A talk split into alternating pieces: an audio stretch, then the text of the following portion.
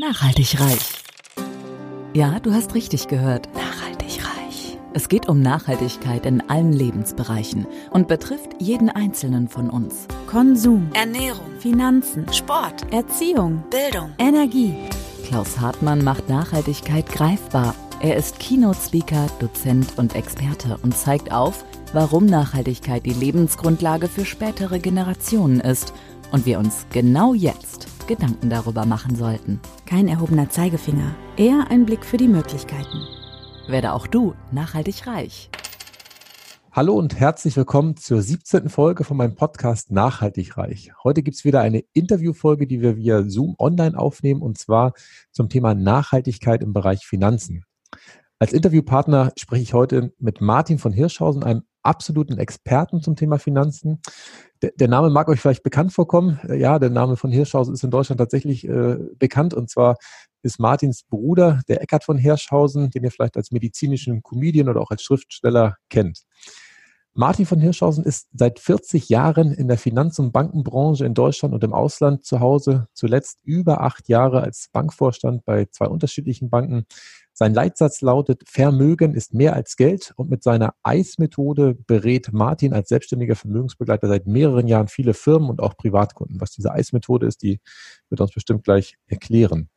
Mit diesem einmaligen Wissen begeistert Martin auch als Redner die Bühnen und ist der Meinung, dass dieses Wissen zum Thema Finanzen, vor allem in Deutschland, wo das Vermögen sehr ungleich verteilt ist, von unschätzbarem Wert ist.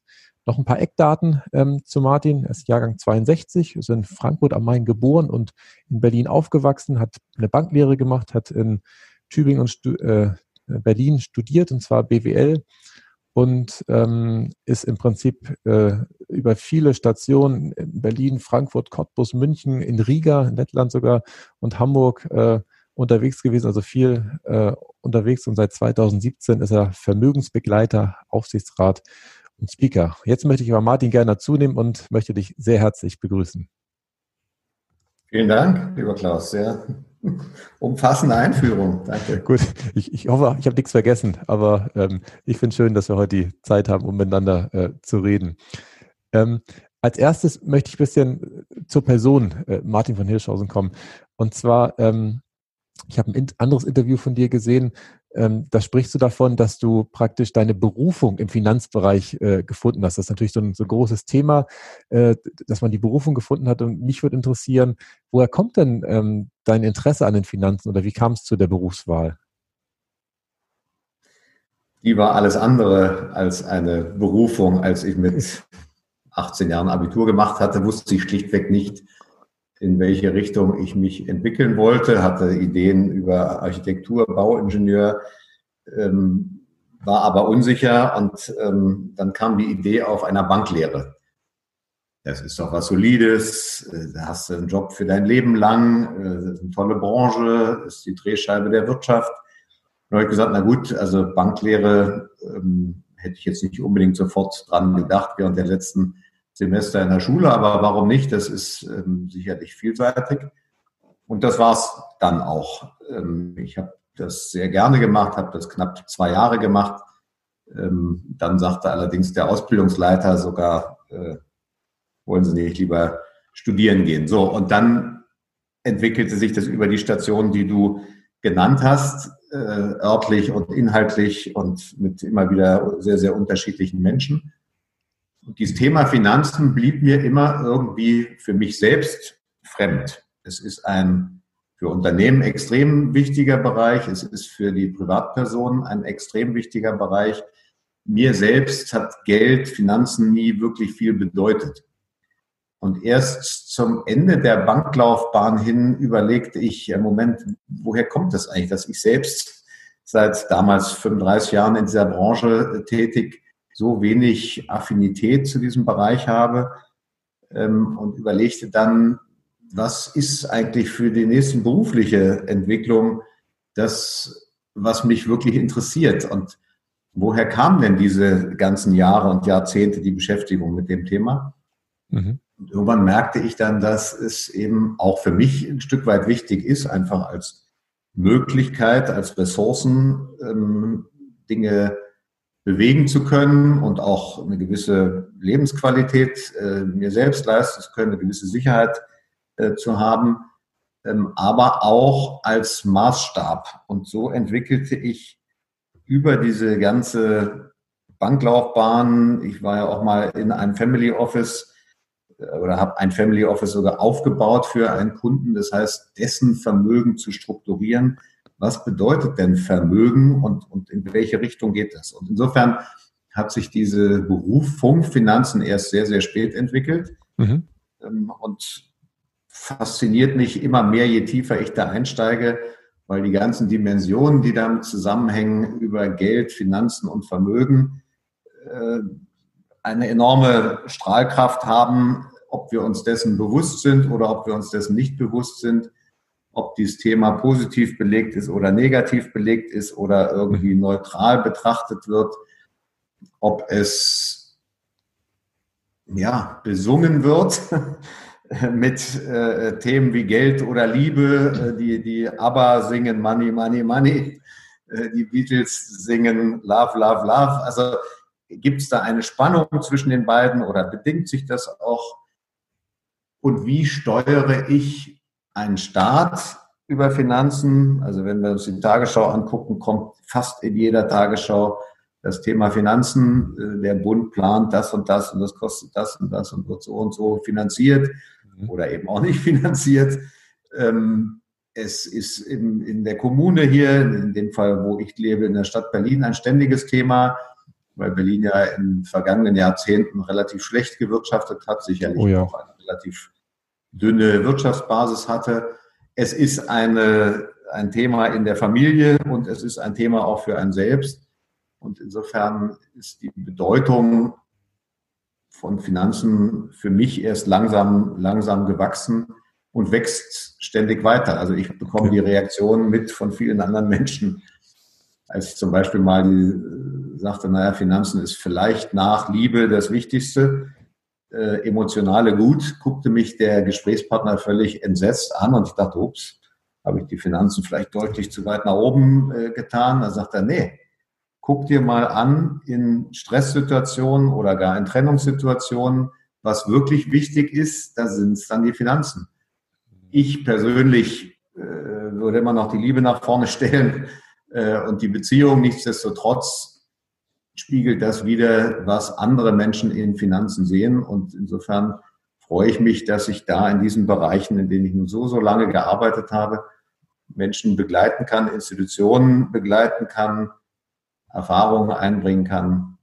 Ja, es macht Freude und ist als Selbstständiger doch von einem anderen Hintergrund geprägt als als Angestellter.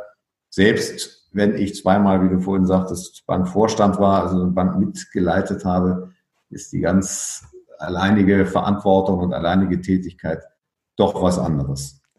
Ich finde das total spannend, dass tatsächlich die, diese lange Zeit von 35 Jahren bei dir im Prinzip ja nur die Vorbereitung war für das, was du jetzt wirklich dann als Berufung gefunden hast. Aber lass uns gerne nochmal auf die 35 Jahre eingehen, weil da sind so spannende Stationen dabei gewesen.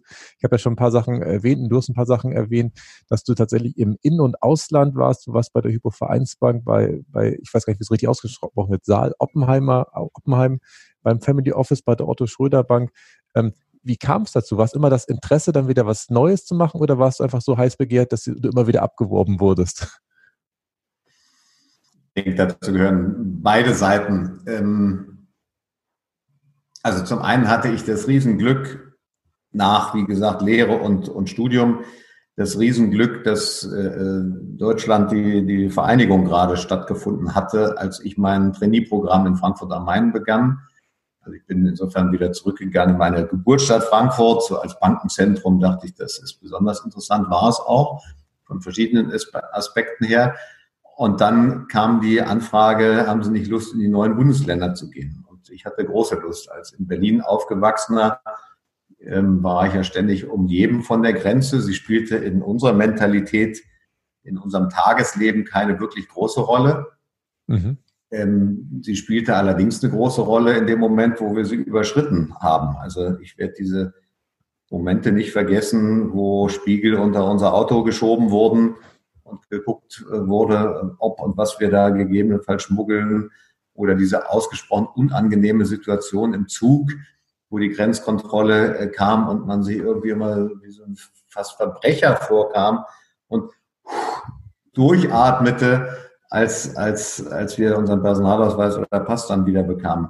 Also insofern lag mir eine Menge dran, diese ja, tolle Mitgestaltungsaufgabe ähm, anzunehmen. Und äh, ich war gut fünf Jahre, knapp fünf Jahre, knapp fünf Jahre in, in Cottbus und habe damit, ja, als ich hinkam, war ich gerade 28 Jahre alt mhm. und, und äh, durfte da also eine Niederlassung mit strukturieren, ähm, einen ganz eigenen Kundenstamm aufbauen äh, in diesem damaligen DDR-Bezirk Cottbus, was sozusagen der regionalen Begrenzung unserer Niederlassung entsprach, äh, umherreisen und mit spannenden äh, Kunden Kontakt aufnehmen. Insofern habe ich das einfach von Grund auf gemacht und dieses hat mich dann immer weiter getrieben. In München war es ein Projekt, was die gesamte Firmenkundenstrategie der damals Bayerischen Vereinsbank äh, noch beleuchtete. Also das Beispiel, was der damalige Firmenkundenvorstand sagte, war immer, wenn die wenn es den Schafen in Neuseeland schlecht geht, ähm, und, und die Wolle dort schlecht wird oder schlechter wird, dann müssen wir hier äh, sehr schnell unser Kreditportfolio anpassen, ähm, was wir in dem Einzelhandel mit, äh, ähm, ja, wie heißt es jetzt, mit Textilien haben, weil äh, die, die Kreditrisiko wird höher. Also, also das nach Branchen äh, zu sortieren und zu gucken, welche Branchenspezialisten gibt es, wo kann man so, so ein Branchen-Know-how vorhalten zentral und jeder hat Zugriff. Ähm, wird der Vertrieb nach Branchen gesteuert? Wird das Kreditrisiko nach Branchen gesteuert? Das waren so die Riesenthemen, ähm, die es in dieser Münchner Zeit ähm, mitzugestalten galt. Und dann kam schließlich das Angebot, nach Riga zu gehen, nach Lettland.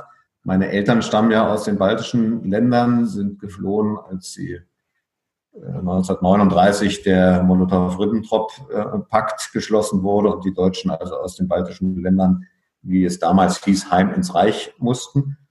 Und insofern hatte ich immer eine sehr, sehr tiefe Beziehung zu diesen Ländern und auch hierzu Nachkommen der, der Deutschbalten. Und diese Aufgabe hat mich wahnsinnig gereizt. Mhm. Und so ging es am 2. Januar 1997 äh, äh, über Schweden mit äh, Autos Richtung Riga und dann diese berühmte Ostseestraße zwischen Tallinn und, und Riga entlang mit dem ständigen Blick auf die Ostsee. Und es ist einfach toll, dieses Bild, wie wir vor der Oper in Riga ankommen. Und ich glaube, es waren ja, 1,50 Meter Schnee, also alles das, was ich mir so vorgestellt hatte für den Winter. Bis dahin war ich immer im Sommer oder Herbst in den baltischen Ländern gewesen. So und so entwickelte sich das auch dort fort. Das war eine Bank von Null an aufgebaut. Es gab kein Formular, es gab kein Personal, es gab kein EDV, es gab nichts. Wir haben alles von, von Null an begonnen und das mitzugestalten war einfach eine tolle Aufgabe in diesen Ländern, die eben auch ja, deutlich langsamer als, als die fünf neuen Bundesländern sich entwickelte. Insofern konnte ich vieles, was ich gelernt hatte in, in Cottbus, auf diese Entwicklung von, von Lettland und dann später auch von Estland und von Litauen einbringen und mhm. auch da als Leiter für zuerst Firmen und Privatkunden und später dann als Vorstand dieser Bank einfach an toller Stelle mitwirken. So, das war sechs Jahre Ausland. In der Zeit habe ich auch geheiratet und drei Kinder nee, damals in der Zeit zwei bekommen. Die dritte sind in Lettland geboren sogar, im Ausland? Nein, in Lettland geboren sind sie nicht, so. ähm, aber in der, in der Zeit in Lettland sind beide in Berlin geboren, okay. weil wir damals noch ein bisschen Vorbehalte hatten, was die ja. Krankenhaus- und Gesundheitssituation anbelangt. Und so eine Geburt ist ja doch eine Stresssituation, wenn die an die Sprachen nicht ganz so gehen. Insofern das wäre jetzt auch meine Frage gewesen. Wie hast du dich denn verständigt? War das mit Englisch machbar oder hast du da so eine Sprachenkompetenz, dass du da wirklich Lettisch dann auch noch äh, verhandlungssicher hinbekommen hast? Wir deutschen Expatriates, also wir waren am Anfang sechs. Ähm, wir haben mit Begeisterung Lettisch gelernt in okay. den Monaten, in denen wir die Vorbereitung in Hamburg gemacht hatten. Am Anfang in den ersten Wochen in Lettland dann auch noch weiter gelernt und plötzlich merkten wir, ups, das wird viel zu viel mit dem Aufbau einer Bank von Null, äh, Personalrekrutierung, Strategie, Festlegung, Gespräche mit der Bankaufsicht und, und, und. Das schaffen wir im Moment nicht. Und dann brach es leider doch relativ stark ab. Ich habe so ein paar Sätze verstanden. Ich konnte auch ein paar Sätze selber reden. Aber die Sprache in der Bank war tatsächlich Englisch. Mhm. Ähm, mit Kunden war es Englisch oder aber mit einer Kollegin oder Kollegen, der, der übersetzt hat. Ähm, wenn die Kunden kein Englisch oder Deutsch sprachen. Insofern, nein, äh, die Sprache kann ich heute nicht mehr. Moritz, unser ältester Sohn, der sprach wohl ohne Akzent Lettisch, als wir weggingen. Damals war er dann äh,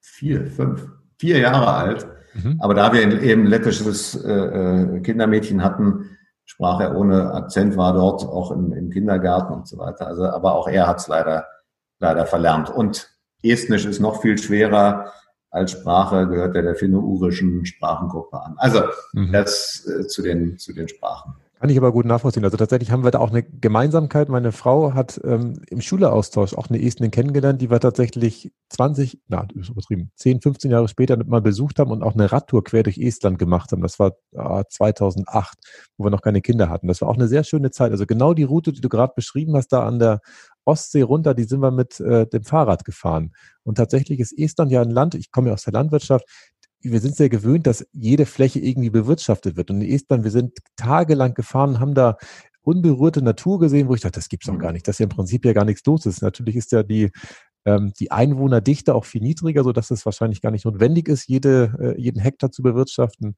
Aber das fand ich tatsächlich ganz toll. Das hat sich bei mir eingeprägt. Insofern kann ich die Region sehr gut äh, nachvollziehen und äh, auch das Interesse an dieser Region nachvollziehen was mir gerade eingefallen ist, du hast gerade gesagt, ihr habt zwei Kinder in der Zeit bekommen. Ähm, wie, wie, hat das dann die, deine Frau und die Kinder mitgemacht, dass ihr dann äh, mal in Riga wart, dann wieder in Berlin oder äh, auch an anderen Stellen? Das war immer kein Thema. Da, da waren die so flexibel, haben sich immer wieder auf eine neue Umgebung gefreut. Oder war das tatsächlich auch was, wo du sagst, ah, da musste man dann auch Überzeugungsarbeit äh, womöglich manchmal leisten?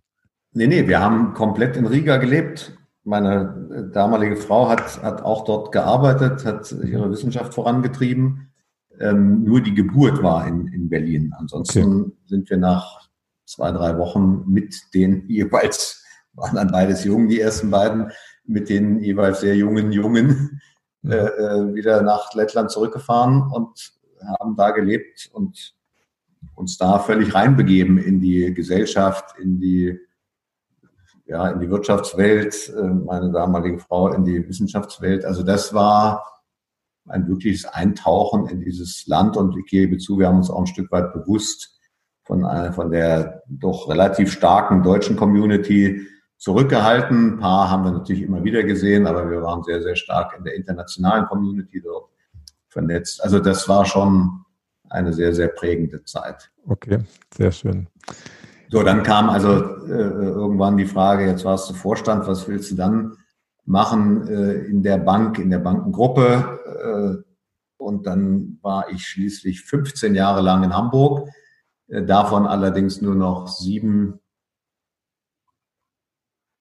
nee, vier Jahre, nur vier Jahre bei der, bei der damaligen Vereins- und Westbank, die dann integriert wurde später in die Hypo-Vereinsbank.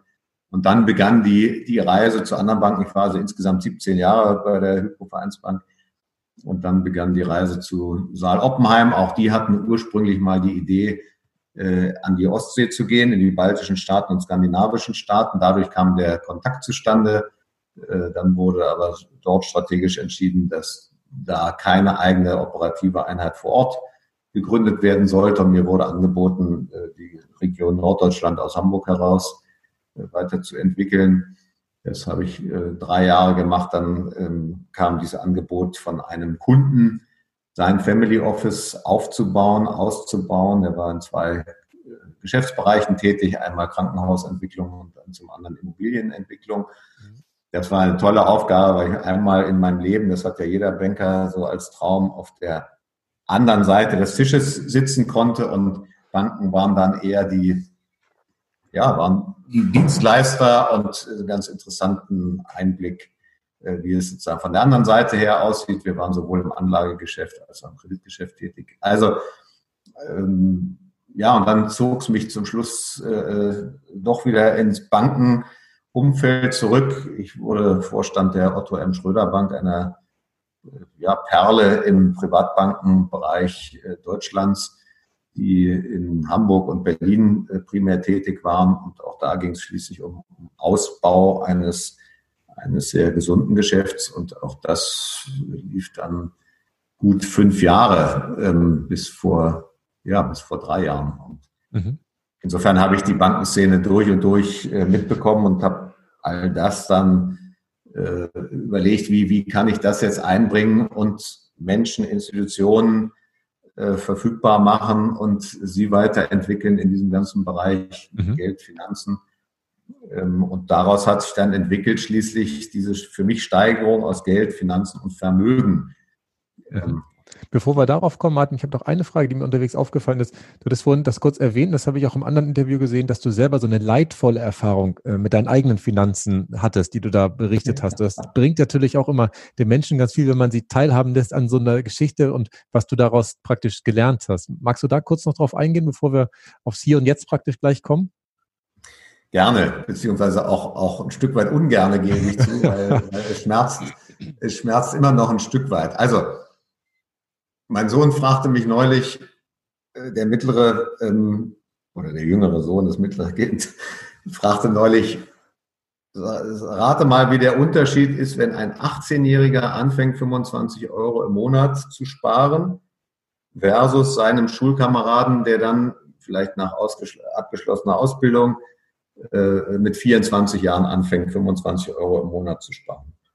Und es gäbe einen Jugendfinanzkanal und wie groß ist der Unterschied? Ich sage, naja, also sechs Jahre Unterschied mal 250 Euro im Monat, also 3000 Euro im, im Jahr sind 18.000 äh, Euro, da kann nicht so wahnsinnig viel rauskommen. Also Zins, Zinseszinseffekt sind 80.000 Euro Unterschied zum Eintritt ins Rentenalter. Vielleicht war damals die, die Rendite, äh, die da reingerechnet wurde, noch, noch höher, als sie jetzt vielleicht äh, angenommen werden kann für die künftigen Jahre und Jahrzehnte. Nichtsdestotrotz, dieser Spareffekt, den habe ich nie selbst angewandt. Ein guter Freund von mir hat ihn angewandt. Der war dann mit ähm, 50, Anfang 50 äh, sozusagen materiell so frei, dass er sagen konnte, jetzt arbeite ich nur noch für Spaß. Und wenn Sie Arbeitgeber jeweils nicht so wollen, wie ich das will, dann, dann lassen wir es halt. Also diese Freiheit zur Entscheidung ähm, aufgrund eines gewissen Vermögensstockes, ähm, die habe ich damals nicht gesehen. Ich habe auch, wie wahrscheinlich viele andere, den, den großen Fehler gemacht, damals A, eine Lebensversicherung zu beginnen im Hinblick aufs Rentenalter, aber B, unterwegs äh, sie aufzulösen und heranzunehmen, den, den Erlös als Grundstock für ein Einfamilienhaus, was auch eine gute Investition war. Nichtsdestotrotz, heute würde ich schon bei Abschluss einer Lebensversicherung äh, sehr, sehr genau hingucken, ob das wirklich den Bedürfnissen des Kunden entspricht. Und ich würde erst recht bei einer überlegten Auflösung einer Lebensversicherung noch mehr Fragezeichen dran machen, mhm. weil dann einfach viele Teile des angesparten Vermögens verloren gehen. Also das sind so krasse äh, äh, Dinge, wo ich anderen Menschen heute sage, dass diese Fehler, die ich mache, gemacht habe, die müssen andere Menschen nicht machen. Insofern äh, sparen nicht nur als, als materiellen Wert, sondern auch als psychologischen Wert. Mhm. Ähm, du hast ja geschrieben, du hast auch diese 5 Euro Schein. Äh, ja, die sammeln wir auch. Also, jeden 5-Euro-Schein, äh, den ich in die Hand bekomme, der wird äh, gespart und das ist so ein ganz interessanter psychologischer Effekt dafür. Also das sind so zwei Kleinigkeiten. Ich würde auch heute sagen, früher anfangen mit Immobilieneigentum, ähm, tendenziell eher fremdgenutzt als eigengenutzt. Tendenziell früher anfangen mit, wenn es Optionen da gibt, mit Beteiligungen. Also einfach die Spannbreite von den eigenen Finanzanlagen breiter äh, zu betrachten, breiter zu streuen und ähm, ja einfach mehr Erfahrung früher zu sammeln. Das mhm. sind so Dinge aus dem eigenen Leben. Okay. Und jetzt hast du wahrscheinlich auch in deinen 35 Jahren, wo du wahrscheinlich nicht nur mit Firmenkunden, sondern auch mit vielen Privatkunden wahrscheinlich Kontakt hattest, wahrscheinlich noch mehr Geschichten gesehen. Waren die ähnlich gelagert oder sagst du, dass der Umgang mit Geld tatsächlich ähm, sehr heterogen ist, dass es manche gibt, die das praktisch dann schon draus hatten und, wussten, okay, ab 18 muss ich anfangen, äh, das alles zu machen? Oder gab es überwiegend diese traurigen Momente, dass du sagst, ach, der, der hat jetzt so viel, so lange so viel Geld verdient, aber eigentlich an Vermögen hat er sich gar nichts äh, zurückgelegt. Was ist da so dein Gefühl? Eher zweiteres oder eher ersteres oder eher gar nichts? Ich habe nie darüber nachgedacht, ob es Parallelen gibt zwischen Privatkunden und Firmenkunden. Tendenziell ist es ja so, dass Privatkunden eher auf der Anlegerseite von Banken agieren und Firmenkunden tendenziell eher auf der Kreditseite. Ja.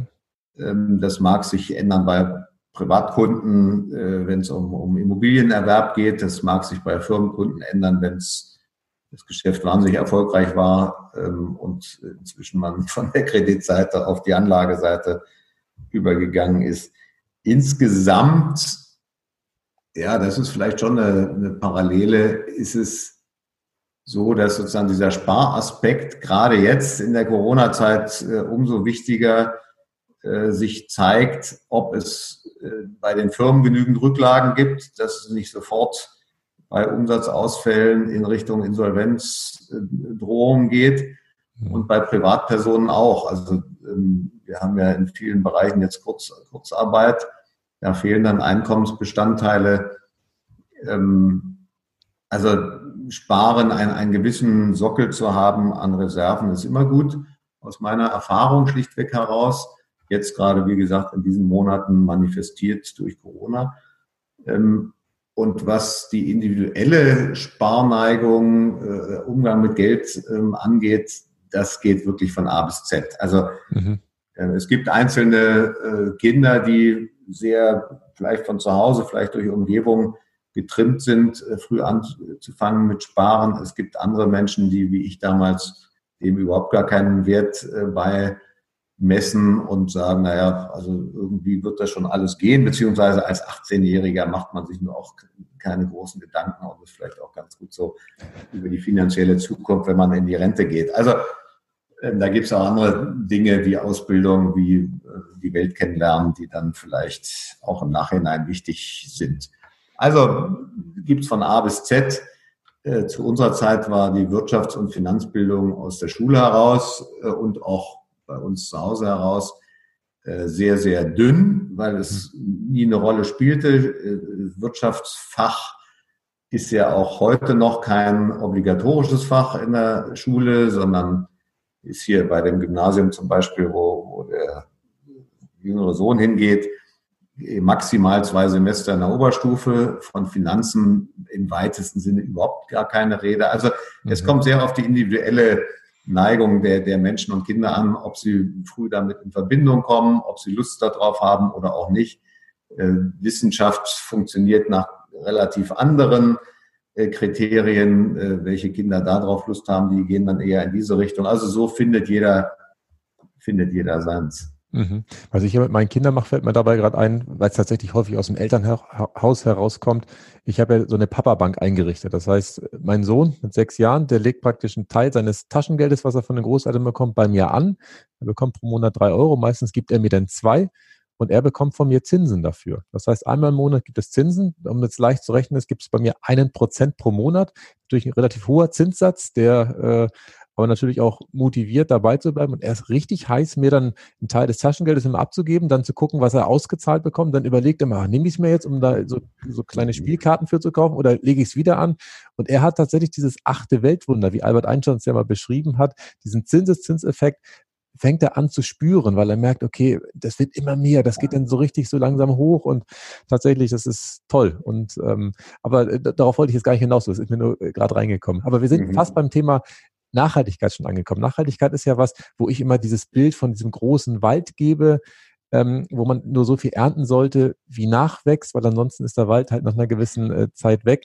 Da würde mich interessieren, Martin, was verstehst du unter Nachhaltigkeit? Woran denkst du als erstes? Bei dem Begriff? Als erstes denke ich an schlichtweg wie du Langfristigkeit. Mhm. Also nachhaltiges Wirken, nachhaltiges Agieren ist einfach Ziele im Auge zu behalten und langfristig darauf zuzusteuern. Das ist beim Wald äh, so, das ist beim Wein so, aber es ist eben auch beim Thema Finanzen so.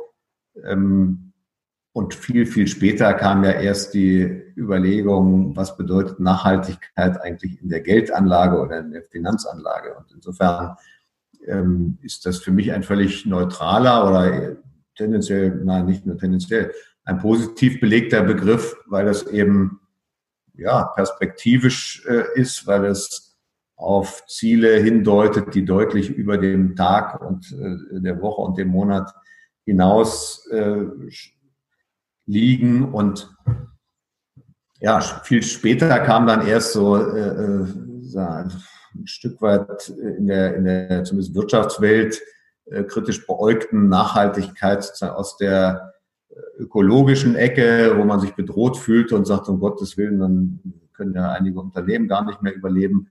Heute ist das schon wieder tendenziell positiv belegt. Also so wandelt sich so die Bedeutung eines, eines Begriffes. Ich finde dieses Waldbild sehr schön, weil es eben diese Nachhaltigkeit versinnbildlicht. Ich habe auch gelesen, dass du in der Otto Schröder Bank nachhaltige Geldanlagen eingeführt hast, überlegt hast, wie man das machen kann. In welche Richtung ging das? Das würde mich nochmal interessieren. Worum ging es da? Diese Entwicklung von, von nachhaltigen Geldanlagen hat ja doch eine gewisse Tradition, auch in, in Deutschland. Da gibt es Banken, die sich darauf spezialisiert haben, die gar nichts anderes mehr auf der Anlageseite anbieten und auch auf der Kreditseite darauf achten, äh, dass sie in zum Beispiel Landwirtschaft, Forstwirtschaft, äh, Bildungsinstitutionen, in nachhaltig angelegte Geschäftsmodelle investieren als Bank. Mhm. Und ich hatte die ganze Zeit das Gefühl, da ist irgendwas in der Diskussion schief. Also es hieß jahrzehntelang, ja, also wenn du nachhaltig Geld anlegst, ähm, dann musst du auf Rendite verzichten. Und mhm. ich habe gesagt, das kann eigentlich nicht sein. Und dann kamen aber äh, Untersuchungen, ähm, die zeigten, nachhaltige Geldanlage ähm, und Rendite sind positiv korreliert oder tendieren dazu, positiv korreliert zu sein. Es gibt einen großen Artikel äh, von drei deutschen Forschern, die 2000 internationale Studien mal verglichen haben, auf einen Nenner gebracht haben äh, und herausgefunden haben, dass im liquiden Bereich, also im Aktienbereich, 95 Prozent positiv oder neutral korreliert sind zwischen Nachhaltigkeit und, und Rendite, ähm, bei Immobilien sogar 100 Prozent. Also zu gucken, wie entwickelt sich denn die langfristige wirtschaftliche Basis äh, von Firmen oder von Immobilien und gesehen haben, ups, das ist ja nicht negativ, das ist auch nicht neutral, sondern es ist deutlichst positiv. Diese Erkenntnis ist aber im Finanzsektor immer noch nicht durchgedrungen. Und insofern haben wir dann gesagt, wir machen ähm, A aus Überzeugung für die nachhaltige Entwicklung, aber B auch alleine schon aus ökonomischen Gründen die nachhaltige Geldanlage zum Angebot für unsere Kunden. Ähm, und ich würde heute so weit gehen zu sagen, wer nicht nachhaltig anlegt, nimmt sich selbst Chancen. Mhm. Ähm, neben dem moralisch-ethischen Aspekt. Und insofern verstehe ich nicht ganz die Diskussion in der gesamten Finanzbranche, ähm, welche Anteile jetzt zusätzlich nachteilig sozusagen äh, nachhaltig, nachteilig eben nicht, sondern vorteilig, nachhaltig angelegt werden sollten. Ähm, ich kann nicht ganz nachvollziehen, dass es immer noch so ein gewisses Schattendasein in den meisten großen Instituten ähm, hat, diese nachhaltigen Geldanlagen. Ja, teile ich deine Meinung. Ich sehe es tatsächlich auch so. Ich habe schon einen Podcast äh, zum Thema Finanzen tatsächlich selber mal aufgenommen, habe da ein bisschen meine Strategien ähm, beschrieben. Also ich äh, gehe tatsächlich sehr stark in Richtung ETFs, äh, praktisch äh, möglichst breit streuen. Und da gibt es ja auch ETFs, die praktisch Nachhaltigkeitsstandards genügen. SRI ist ja. einer oder ESG. Das sind im Prinzip alles ich sag mal, ETFs, die versuchen, Branchen ähm, auszusortieren, wie zum Beispiel die Tabakindustrie oder die Rüstungsindustrie, also so Unternehmen, die womöglich zukünftig auch äh, wahrscheinlich finanzielle Probleme kriegen könnten, aber wo zum Beispiel auch beim Thema Atomkraftwerke äh, auch gar nicht geklärt ist, wie man halt diese Endlagerfrage hinbekommt. Oder auch, es gibt ja auch noch andere Risiken, die daraus äh, entstehen, die wir auch schon in Fukushima oder auch in Tschernobyl ähm, gesehen haben. Und ähm, ich bin da tatsächlich von überzeugt, dass die ähm, die davon befreiten Branchen, also die, die sag mal, nachhaltig in Anführungszeichen das Geld anlegen, eine Überperformance in den nächsten Jahren und Jahrzehnten haben werden, weil die anderen werden ja tatsächlich nach meiner Einschätzung irgendwann Probleme bekommen, weil ich glaube nicht, dass wir äh, in den nächsten 50 Jahren noch, äh, ich sag mal, einen Ausbau der, der, der Tabaksverbrauchsmengen haben werden. Also dieser Peak ist angeblich schon in den USA vor ein paar Jahren gewesen. Äh, weltweit wird er für die nächsten Jahre erreicht. Das heißt, irgendwann wird es darunter gehen. Und wahrscheinlich in 100 Jahren werden die Menschen sich äh, einen Kopf fassen und sagen, was haben die Menschen dann gemacht? Die haben sich ja was in den Mund gesteckt und sich damit äh, das Leben verkürzt. Also das äh, wird womöglich mal ganz anders äh, gesehen werden. Äh, ist heute noch teilweise en vogue, aber es ist ja auch jetzt nicht mehr so, dass man im Fernsehen im Prinzip äh, die Leute rauchen sieht, äh, während sie da ihren Spielfilm aufnehmen. Das ist ja auch zumindest in Deutschland nicht mehr der Fall. Deswegen bin ich da völlig bei dir, dass im Prinzip ähm, das mindestens genauso äh, gut sich rentieren wird. Aber ich bin auch bei dir, dass tatsächlich in der normalen Bankenbranche das noch nicht so äh, angekommen ist, warum auch immer.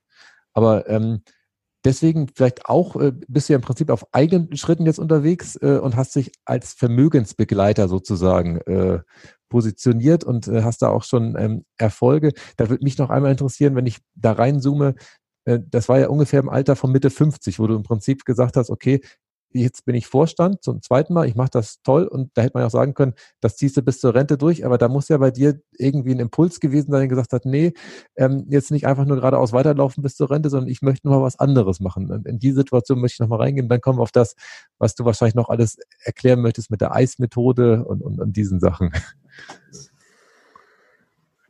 In, in jedem Unternehmen gehst du ja bestimmte Kompromisse ein, was die Entscheidungsfindung und Umsetzung der eigenen Vorstellungen anbelangt. Und mhm. ähm, diese Themen werden immer wieder diskutiert und irgendwann ist dann die Frage, gehe ich da mit Freude und tiefster Überzeugung hin, die Dinge umsetzen zu können, die ich äh, als gut ähm, empfinde, oder gibt es strategische Differenzen schlichtweg? Und das ist ja relativ normal. Zwei Menschen, äh, drei Meinungen, zwei Juristen, drei Meinungen, zwei Bankvorstände, drei Meinungen. Also ähm, diese Bank hat sich toll entwickelt, sie entwickelt sich weiterhin toll. Das freut mich natürlich, weil ich da ja gut fünf Jahre auch, auch mitgewirkt äh, habe. Also insofern war dann die Überlegung, rauszugehen und wenn raus, dann ganz raus aus dem Bankensektor und äh, Dinge, die ich eben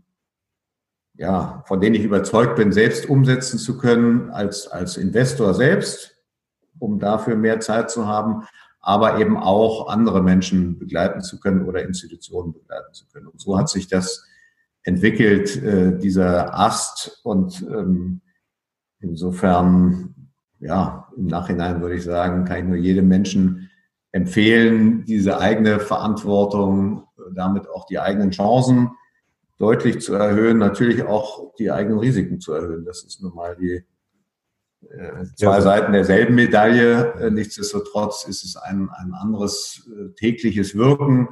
Ich weiß, für wen ich das tue, nämlich für meine Kunden, die ich ja gar nicht beeinflussen kann und auch gar nicht beeinflussen möchte, sondern denen einfach ja, Ideen letztlich an die Hand gebe und sagen, passt das zu Ihnen, das hat die und die Implikationen, gucken Sie sich dieses Produkt nochmal genauer an. Oder ich habe es mir genauer angeguckt und daraus sehe ich dieses oder jenes. Und passt das zu Ihnen, ähm, ist es von den Kostenstrukturen her gut genug, äh, äh, was Ihre Bedürfnisse anbelangt, äh, was haben eigentlich Banken für Aufgaben, wie ähm, nehmen Sie diese wahr? Äh, werden Sie individuell genug betreut? Äh, werden Sie langfristig genug betreut? Ähm, auch bei der Geldanlage, aber eben auch bei strategischen Überlegungen wie äh, Versorgung der Kinder, Versorgung des Ehepartners, Übergang, Schenkungen, Erbschaften und, und, und. Und das immer zu verbinden mit den jeweiligen Bedürfnissen der Person oder der Institution. Also das ist eine Sache, die völlig unabhängig ist, wo ich 0,0 eigene Interessen habe. Ich habe keinerlei Produkte, die ich anbiete. Ich bekomme keinerlei äh, äh Retrozessionen, wie das im Fachjargon heißt, also keinerlei Kickbacks von irgendwelchen Produktanbietern. Mhm. Mir ist es völlig egal, ob der Kunde sein Geld unter, der, äh, unter dem Kopfkissen hat oder in hochspekulativen, gehebelten Optionsscheinen anlegt oder was auch immer. Er sollte halt nur wissen, was er tut, mit welchen Intentionen ähm, und was das für ihn bedeutet, sowohl im positiven Ergebnisfall als auch im, im negativen. Und das ist eine Art der Unabhängigkeit, die natürlich ein Traum ist. Ähm, mhm. Für mich in der Beratung, aber eben denke ich auch für den Kunden, dass er jemanden an seiner Seite hat, ähm, ja, der ihn Stück weit begleitet, der ihm Rat gibt, hoffentlich nicht zu viel Ratschläge, sondern einfach immer wieder fragt, passt es zu dir? Und daher kommt nachher auch äh, diese sogenannte Eismethode. Lass uns da gerne drauf eingehen. Lösungen, Lösungen aus äh, dem Finanzbereich immer drei Kriterien entsprechen sollten. Und ich habe hier sogar einen Eis da, ich bin ja selbst begeisterter Eisesser. Also ähm, sie sollten einfach sein, das heißt, der Kunde muss sie verstehen, die Produkte, die Finanzprodukte. Sie sollten individuell sein, das heißt, dieser Person, dieser Institution entsprechen, und zwar den langfristigen Zielen. Und damit sind wir dann schon beim dritten, nämlich dem S, strategisch. Langfristig soll die ganze Sache ähm, orientiert sein. Und ähm, das zusammen ist eine, ein ständiges Kriterium zu sagen, passt das, was ich da im Moment habe, was mir vielleicht von Dritten vorgeschlagen wird, in welche Richtung ich gehe, passt das zu mir, passt das zu meinen langfristigen Zielen ähm, oder ist es vielleicht eher auf die Interessen von Produktanbietern oder ähnlichem zugeschnitten? Mhm. Das ist so dieses Bild. Eis ähm, sind am Anfang ja auch eingefrorene Ressourcen. Man kann die auch ausfrieren. Die Frage ist ja, was will ich bewirken mit meinen Finanzen? Ähm, will ich, ja, wie gesagt, hatten wir vorhin teilweise Sicherheit, äh, hohe Erträge, erwirtschaften, wofür will ich äh, gegebenenfalls Vermögensanteile einsetzen, die ich selbst äh, nicht benötige. Äh, ist es mir ein Bedürfnis, möglichst viel den Kindern oder Enkeln zu übergeben oder ist es mir ein Bedürfnis, gesellschaftlich zu wirken und wenn ja, in welche Bereiche? Das ist alles so eine ganze Kanon an, an Dingen, die es zu bedenken gilt und das macht einfach Freude, Menschen und Institutionen dabei zu begleiten. Okay. Und da hast du als Kunden praktisch wirklich Individualpersonen und auch äh, kleinere oder größere Unternehmen, die du da begleitest. Aber meine Frage wäre, ähm, wenn du an den Produkten sinnvollerweise nichts verdienst, was ich für einen sehr sinnvollen Ansatz halte, weil du im Prinzip dann ja auch alles äh, erzählen kannst, was es gibt, hast du dann so eine Art Honorar, was du da irgendwann bekommst, weil, oder machst du das aus reiner Nächstenliebe, dass du da alle Menschen so berätst? Irgendwo musst du ja im Prinzip da ein, äh, eine ähm, Wertschätzung deiner Arbeit ja auch entgegennehmen dürfen, oder? Das ist ein, ein hochkommerzielles Geschäft und ich verkaufe letztlich meine 40 Jahre Erfahrung. Genau. Ähm, insofern äh, rechne ich auch nicht nach Zeit ab äh, oder nach Volumen, sondern einfach nach Erfolg. Ja, geschätztem, äh, geschätzter Mischung aus, äh, welche Mehrwerte erbringe ich und welche Zeit brauche ich dafür. Aber wie gesagt, ohne das jetzt viertelstundenweise aufzuschreiben. Und das ist auch eine Art der Zusammenarbeit, die letztlich, wie denke ich, in dem gesamten Bereich der Kreditinstitute auf, auf Vertrauen beruht mhm. ähm, und äh, die Kunden im Regelfall schon im ersten Jahr der Zusammenarbeit ähm, durch die Zusammenarbeit nach Honorar wohlgemerkt mehr verdienen als, als äh, mit bisherigen Ansätzen und Produkten. Also das ist ein starkes Versprechen. Ist das eine, eine Win-Win-Situation und eine Leistung, die natürlich honoriert wird und nicht nur durch Geld honoriert wird, sondern auch durch ja, Dank und, und Anerkennung, denn ich kenne keine Geschäftsmodelle, die so auf Unabhängigkeit beruhen. Mhm. Ja, tatsächlich. Also ich finde das Modell auch sehr gut. Ich finde auch deine Aussage jetzt sehr beruhigend, dass es im ersten Jahr praktisch dann schon wieder, ich sag mal, rausverdient ist.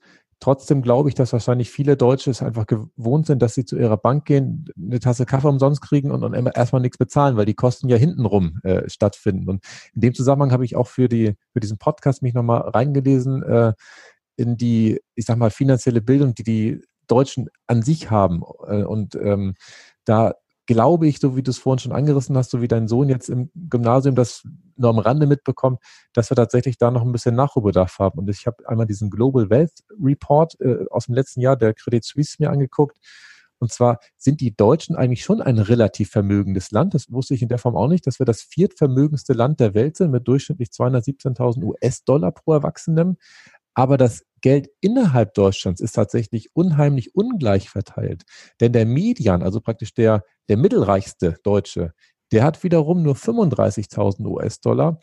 Und ähm, das ist tatsächlich auch sehr, sehr viele Reiche gibt. Äh, zum Beispiel das reichste eine Prozent hat 30 Prozent des Vermögens in Deutschland. Und das ist in anderen Ländern ganz anders. Zum Beispiel in Frankreich oder in Italien hat das reichste Prozent nur 22 Prozent. Das waren jetzt ganz viele Zahlen auf einmal, merke ich gerade, so wie ich sie alle erzählt ja, habe. Aber die, die, die, Aussage ist im Prinzip, ähm, warum glaubst du, dass im Prinzip diese finanzielle Bildung, die in Deutschland einfach ähm, etwas weniger stark ausgeprägt ist, sich dann auch äh, nicht so richtig weiterentwickeln. Ist es die Schule, sind es die Elternhäuser, die es nicht besser vermitteln oder ähm, weil du bist ja an der Front praktisch aktiv und, und sorgst für, äh, für Transparenz und für Bildung an der Stelle. Schwierig. Also die Frage ist ja, von welchem Menschenbild gehe ich aus und welche Aufgaben haben Schulen? Und da haben wir in Deutschland immer noch diesen humanistischen Bildungsanspruch, der per se ja auch erstmal gut ist, der könnte allerdings, denke ich, angereichert werden durch zum Beispiel Bereiche wie Wirtschaft oder Finanzen. Denn egal in welchen Beruf ich nachher gehe, spielen diese Themen eine große Rolle. Also mir sagen zum Beispiel Ärzte immer wieder, hätten wir doch ein bisschen was gelernt über Wirtschaft und Finanzen im Laufe des Medizinstudiums. Mhm. So sind sie in ihrer Praxis völlig überfordert am Anfang. Nicht nur mit der Verwaltung, die auf sie zukommt, sondern auch nachher mit Kreditaufnahmen, mit, mit Geldanlage und, und, und so.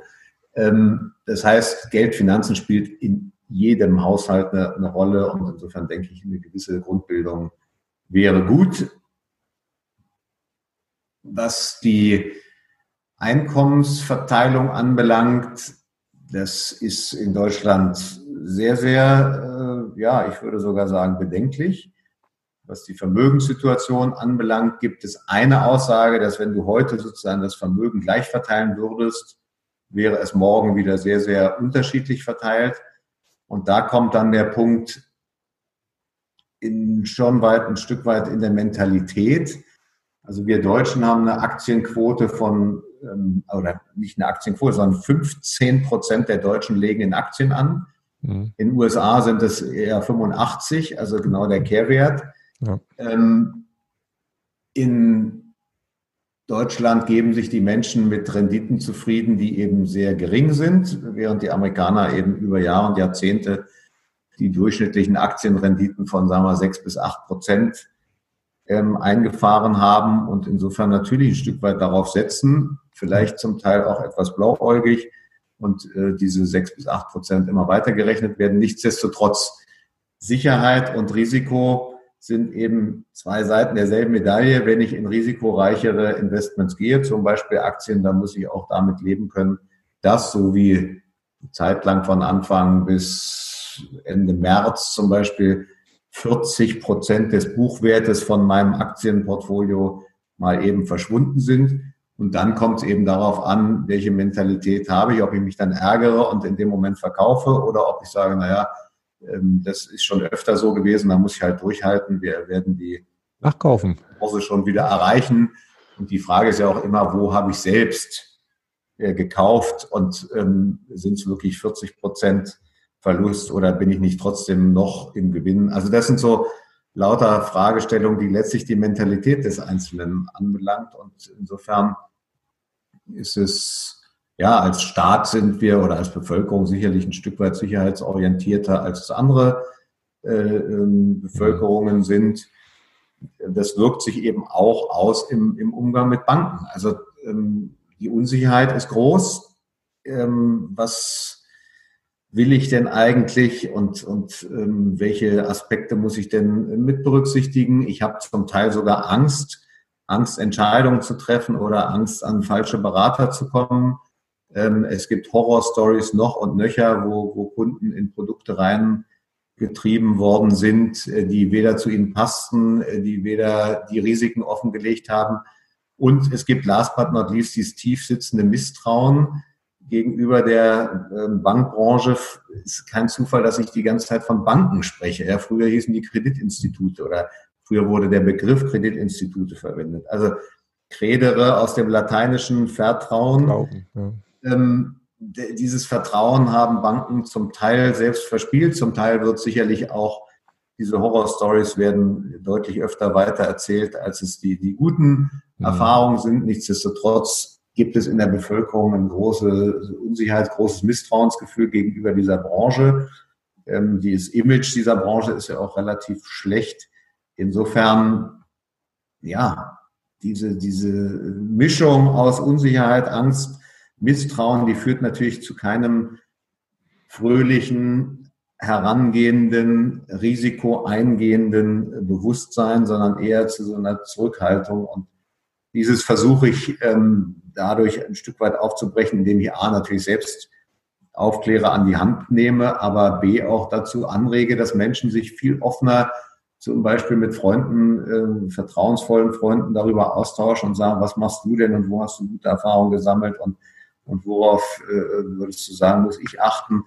Und da einfach dieses, ja, letztlich ein Stück weit Schamgefühl, äh, was mit dem Thema Geld, ähm, Finanzen zu tun hat, zu überwinden und, und einfach ein Stück weit selber zu investieren.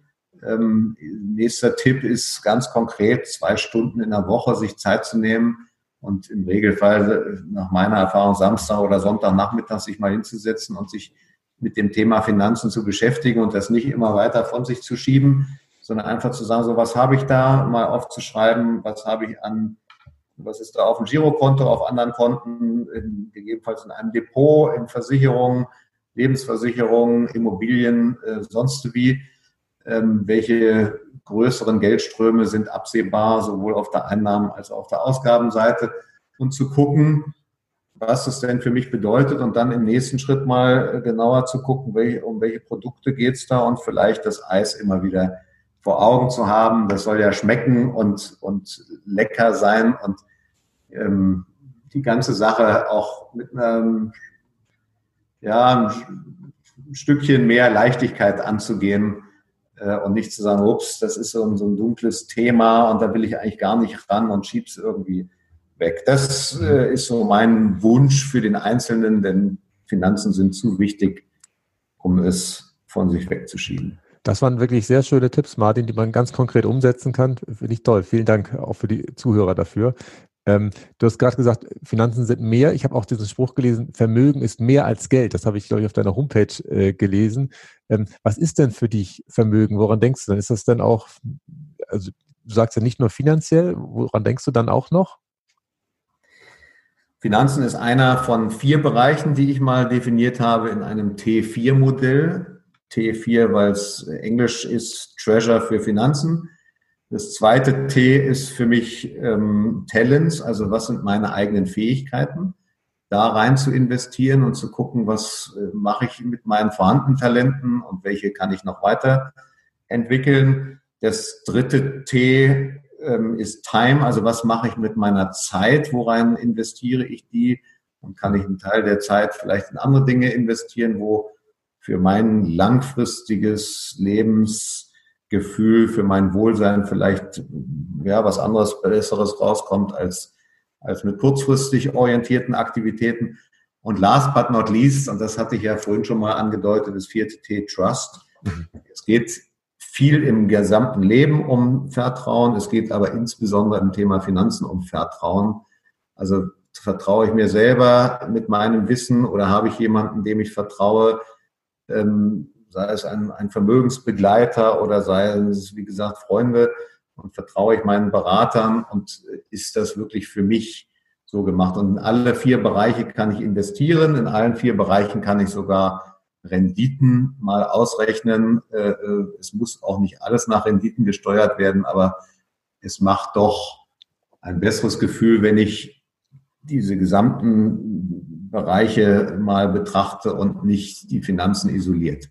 Aus Talenten entstehen wieder Einkommen, aus Einkommen können äh, Vermögensanlagen entstehen, aus verwendeter Zeit können Finanzen entstehen, egal ob positiv oder negativ, mhm. ähm, ähm, wofür ich Geld ausgebe.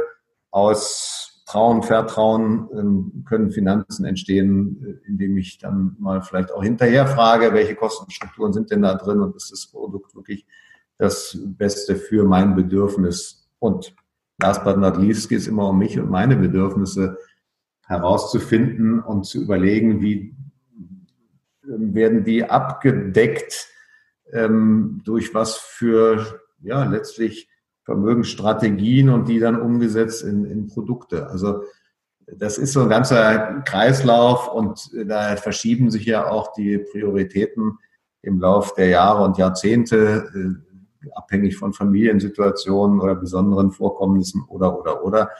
Und ähm, das ist einfach deutlich mehr als, als Geld. Es, mhm. Geld wird beeinflusst von allen Bereichen und beeinflusst auch wiederum die anderen Bereiche.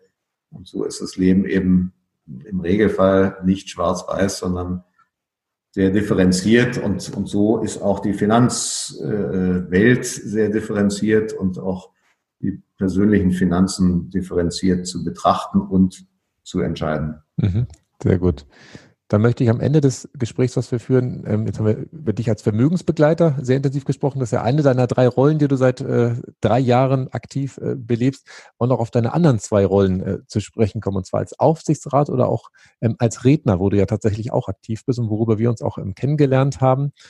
Ähm, ja. Zur Rolle als Aufsichtsrat, äh, da bist du schon in Unternehmen aktiv oder, oder hast du das noch vor oder wie ist da der, der Stand?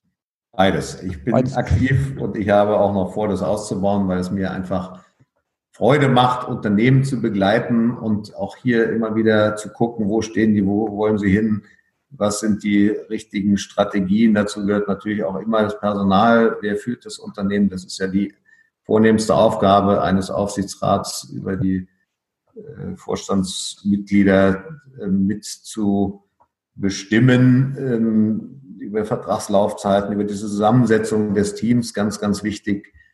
Ähm, aber eben auch zu gucken, welche Erfahrungen kann ich einbringen, was Strategie anbelangt, was Kommunikation anbelangt. Alles das, was ich jahrzehntelang selbst erfahren habe, zum großen Teil selbst gestalten konnte und bei Hunderten von Firmen miterlebt habe als, als Kunden der Bank, ähm, das einfach mit einzubringen in einen Aufsichtsrat, auch das als Team zu sehen und meinen Beitrag dazu leisten, damit es dem Unternehmen besser geht. Also das macht mir große Freude. Es ist nicht mit der operativen Verantwortung verbunden. Wir haben ja in Deutschland dieses ganz, ganz klare Trennungssystem zwischen Aufsichtsrat und Vorstand. Mhm. Es vertritt die Eigentümerinteressen in dem Unternehmen. Ähm, und insofern geht es ein Stück weit auch hier wieder um Themen wie Zukunft und Vertrauen. Also wo steuert dieses Unternehmen hin? Ist das Vermögen, was die Eigentümer da äh, im Unternehmen gebunden haben, ist das zukunftsträchtig, äh, durch welche Person, durch welche Vertrauten wird das im Vorstand äh, abgedeckt. Das ist einfach ein sehr, sehr vielseitiger Bereich und ich habe das Glück, im Moment in verschiedenen Branchen da tätig zu sein, in der Immobilienbranche, in der Finanzbranche. Also das ist einfach spannend. Mhm. Sehr schön, super. So, und als, als Redner, äh, ja, mir liegt einfach an der Verbreitung dieses wichtigen Themas, äh, wie gestalte ich meine Finanzen, gerne auch in dem Zusammenhang als Teil des Vermögens, aber auch ganz konkret in kleinen Workshops äh, oder eben als individueller Vermögensbegleiter ähm, wie kann ich als Zuhörer, als Zuschauer, als Leser demnächst, ich schreibe gerade ein Buch über dieses Thema, Vermögen ist mehr als Geld oder Vermögen mit Eis, ähm, wie kann ich davon profitieren, äh, dass sie ja mich lesen, hören oder, oder erleben. Das ist so der, mhm. der Anspruch, weil das Thema einfach wichtig ist.